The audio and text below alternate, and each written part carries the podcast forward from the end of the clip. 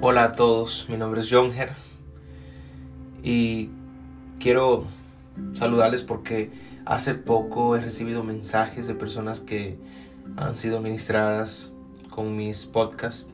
Y eso me hace sentir de que Dios está usando esta herramienta para traer bendición no solamente a mi vida sino a la vida de otras personas que han pasado por esos a caminos que hemos estado hablando en los capítulos pasados de esta ah, de este season que he estado hablando de la depresión porque la depresión ha sido algo que yo he pasado en lo personal y lo pasé desde muy joven.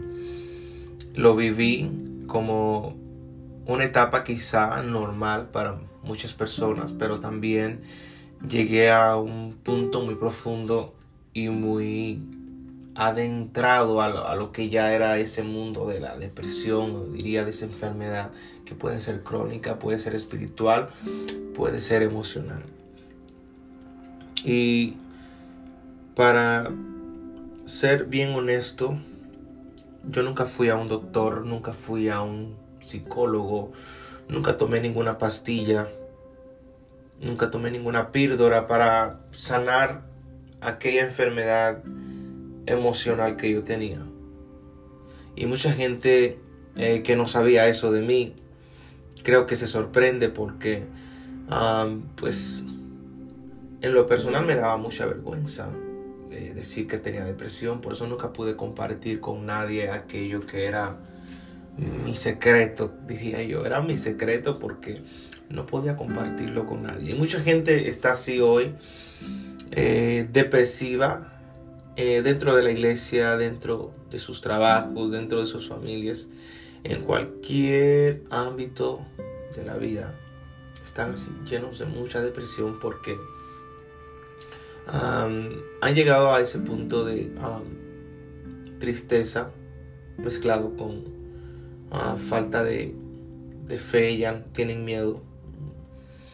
Es una mezcla la depresión, pero es un punto que quería tocar hace mucho tiempo porque mucha gente confunde la depresión con la tristeza, con la angustia y son cosas muy diferentes. Pueden ser todas juntas. La depresión es un, es un conglomerado de todos los sentimientos negativos, creo, que pueden existir en el mundo porque está cargada de inseguridad. La depresión está cargada de inseguridad, de mucha falta de fe, negatividad, autodesprecio, baja autoestima. Y comparto todos estos tópicos así rápido porque después de tiempo de no hacer un podcast quiero como hacer un recuento de detalles que quizás se me escaparon en demás, los demás audios. Y no lo voy a hacer muy largo, entonces pretendo como despertar el interés del que escucha, del que escucha, de que, del que se ha preguntado de mi persona, quizás y el que quiere saber ah, más, algo más personal de alguien que sí lo ha pasado, porque es muy fácil, es muy fácil decir, ay, ¿por qué, ¿por qué esta persona está en depresión? O ¿por qué aquella persona está en depresión? Pero no, si no entiendes la depresión no puedes juzgar a nadie. No puedes juzgar a la persona que ves en depresión. No puedes emitir ningún tipo de comentario en cuanto a preguntas y cuestiones que vayan a coartar a la persona que está en esa situación. Lo más recomendable es que no, si no has pasado eso ah, o no eres un profesional, no te metas en algo relacionado con una persona en esta etapa de su vida. Puedes ayudarlo simplemente siendo alguien normal, siendo alguien que sea su amigo y que trates de no hablar ese tema. Porque eh, eh, uno es frágil cuando está ahí. No trates de, ayudar a alguien si tú no entiendes el tipo de problemas que, que hay que están cubriendo su mente y su corazón. Y es una larga historia para mí poder decir el recuento de cómo comencé, pero comencé muy temprano debido a, una ausencia paterna, debido a una ausencia también por un tiempo materna. La de mi mamá fue una ausencia, creo que ah, más intencional porque lo hizo con un propósito, o sea, gracias a Dios no fui adoptado ni, ni, fui abandonado, pero al venir de una familia tan pobre, mi mamá tuvo que ir a trabajar a otro país.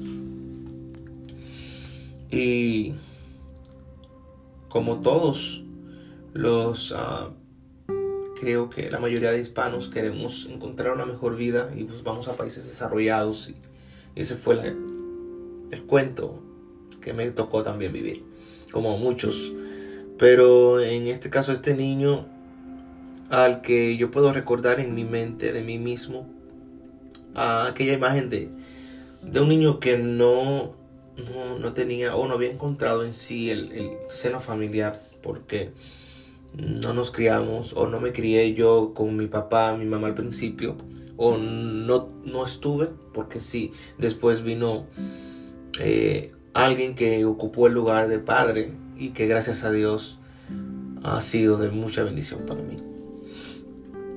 Pero sí tardamos un tiempo en encontrarnos y aunque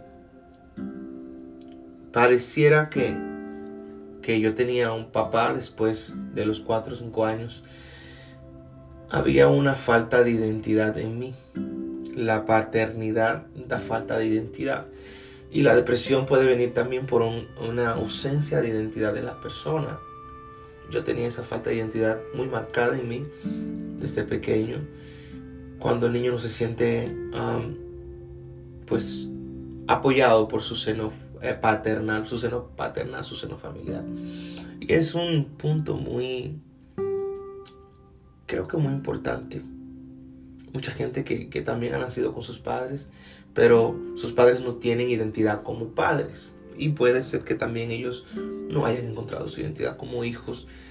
Y todo eso comienza en la familia. Si tienes unos padres con mucha identidad, entienden que ellos son padres, entienden que ellos deben educarte y deben estar ahí contigo y ser, y ser funcional contigo.